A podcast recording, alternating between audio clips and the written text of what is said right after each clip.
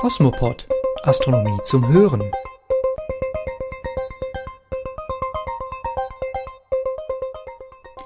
Der Mond verdeckt die Venus und Jupiter schaut zu.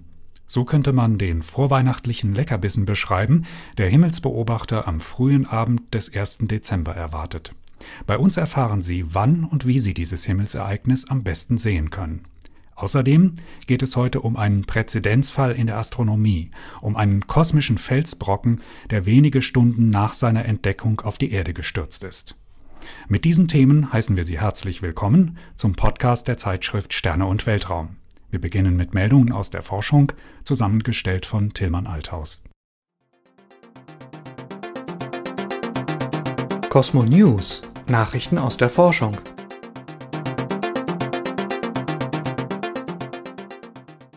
Doppelter Asteroidengürtel im Epsilon-Eridani-System. Der sonnenähnliche Stern Epsilon im Sternbild Eridanus ist von zwei Asteroidengürteln umgeben. Wahrscheinlich wird der nur rund 10 Lichtjahre von uns entfernte Stern außerdem von mindestens drei Planeten umkreist. Zu diesen Ergebnissen kam ein Forscherteam um Dana Beckmann am SETI-Institut in Kalifornien, nachdem es den Stern spektroskopisch im infraroten Licht beobachtet hatte der innere der neu entdeckten Asteroidengürtel ähnelt dem Asteroidengürtel zwischen den Bahnen von Mars und Jupiter in unserem Sonnensystem. Er ist etwa gleich weit von seinem Stern entfernt und enthält wie unser Asteroidengürtel etwa 5% der Masse des Erdmonds. Weiter draußen befindet sich ein weiterer Asteroidengürtel, der in unserem Sonnensystem nahe der Bahn des Planeten Uranus zu liegen käme. Er enthält etwa eine Mondmasse an Asteroiden. Die Forscher vermuten dass in der Nähe der beiden Gürtel drei Jupiter-ähnliche Planeten Epsilon Eridani umlaufen. Einer von ihnen ist bereits länger bekannt. Es ist ein Riesenplanet mit der 1,6-fachen Masse unseres Jupiter.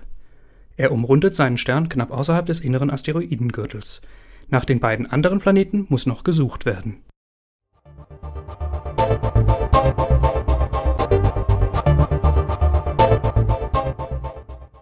Ein Gammalichtpulsar im Sternbild Cepheus befindet sich ein rund 4600 Lichtjahre von uns entfernter Supernova-Überrest mit der Bezeichnung CTA1.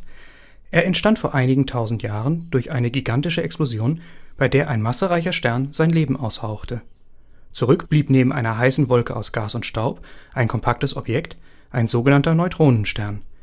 Dies ist eine 10 bis 20 Kilometer große Kugel aus hochverdichteter Materie mit etwa der Masse unserer Sonne einen Neutronenstern kann man sich auch als einen gigantischen Atomkern vorstellen. Der Neutronenstern in CTA1 rotiert dreimal pro Sekunde und sendet dabei jeweils einen kurzen Blitz energiereicher Gammastrahlen zur Erde, in allen anderen Wellenlängen schweigt er. Normalerweise fallen diese rotierenden Rundneutronensterne durch periodische Pulse von Radiostrahlung auf, die mit der Genauigkeit einer guten Atomuhr abgestrahlt werden.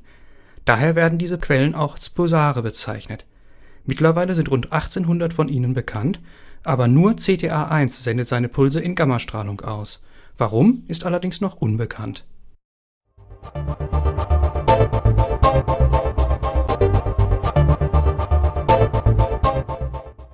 Reparaturflug zum Weltraumteleskop Hubble verschoben.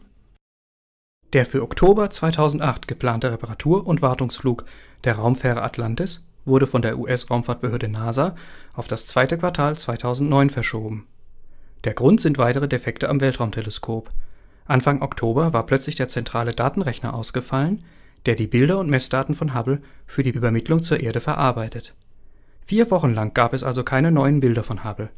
Ende Oktober gelang es den Missionskontrolleuren der NASA, auf einen Reserverechner umzuschalten. Nun soll bei dem geplanten Reparaturflug auch der Datenrechner von Astronauten ausgetauscht werden.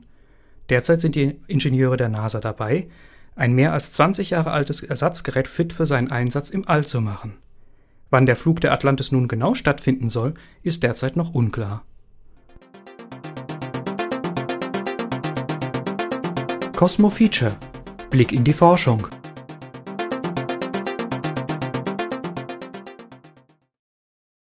Präzedenzfall. Erste Vorhersage des Absturzes eines Asteroiden.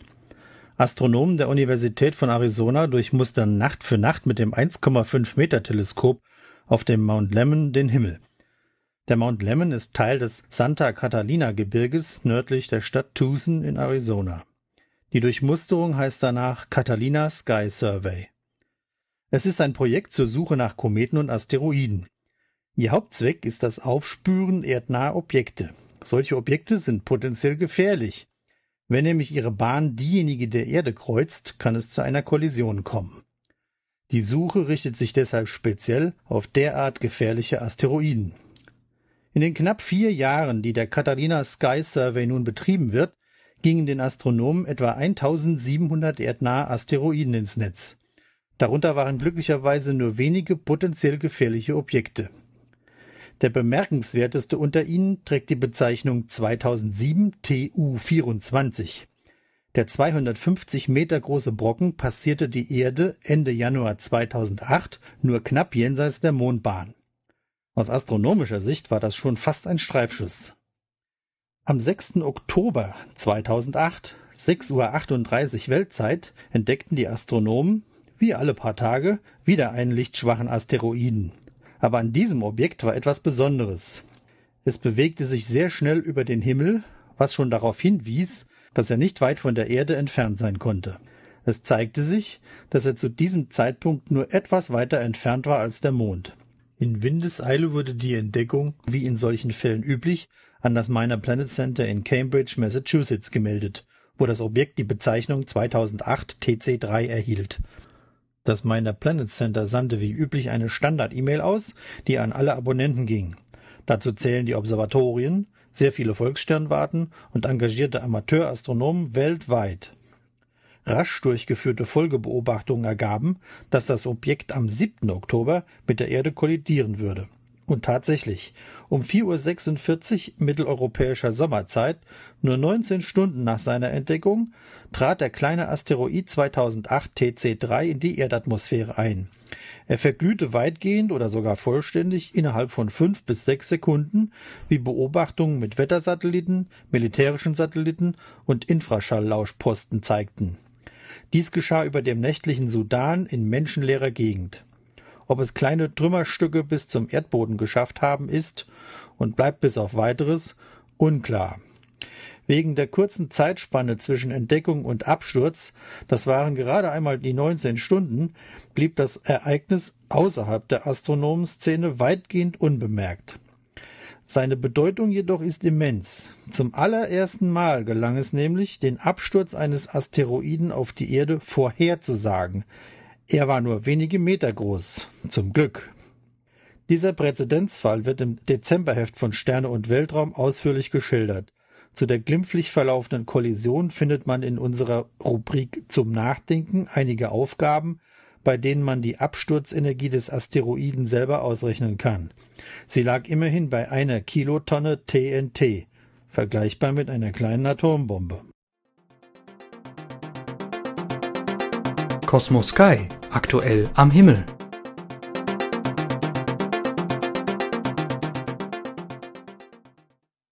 Gutes Wetter vorausgesetzt, dürfen wir uns am 1. Dezember 2008 auf ein großartiges Himmelsereignis freuen.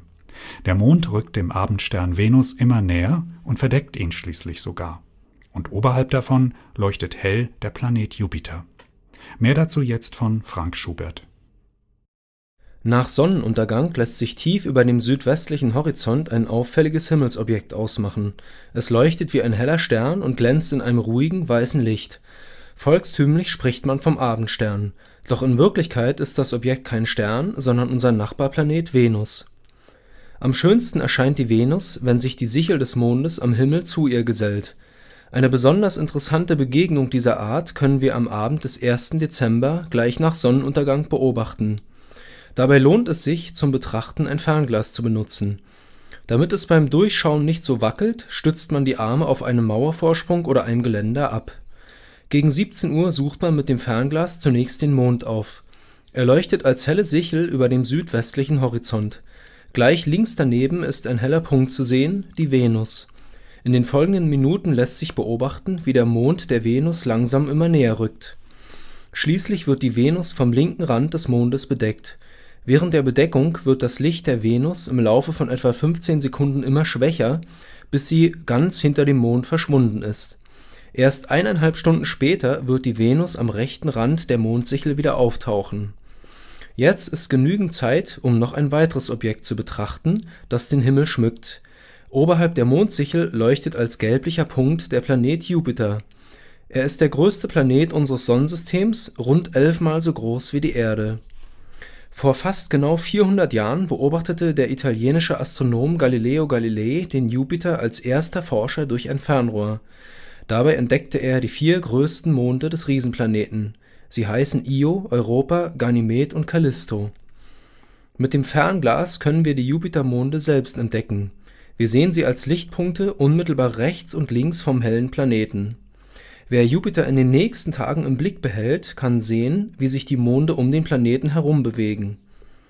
Nun schwenken wir das Fernglas wieder zum Mond, denn bald taucht die Venus wieder am rechten Rand der Mondsichel auf, in Köln um 18:23 Uhr, in Mannheim um 18:24 Uhr in Leipzig um 18.25 Uhr und in Wien um 18.26 Uhr.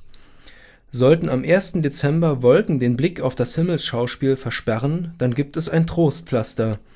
Das kommende Jahr hält zahlreiche Gelegenheiten bereit, mehr über das Weltall zu erfahren, denn 2009 ist das internationale Jahr der Astronomie. Sternwarten und Planetarien im ganzen Land planen Veranstaltungen, mit denen sie allen Menschen den Himmel näherbringen möchten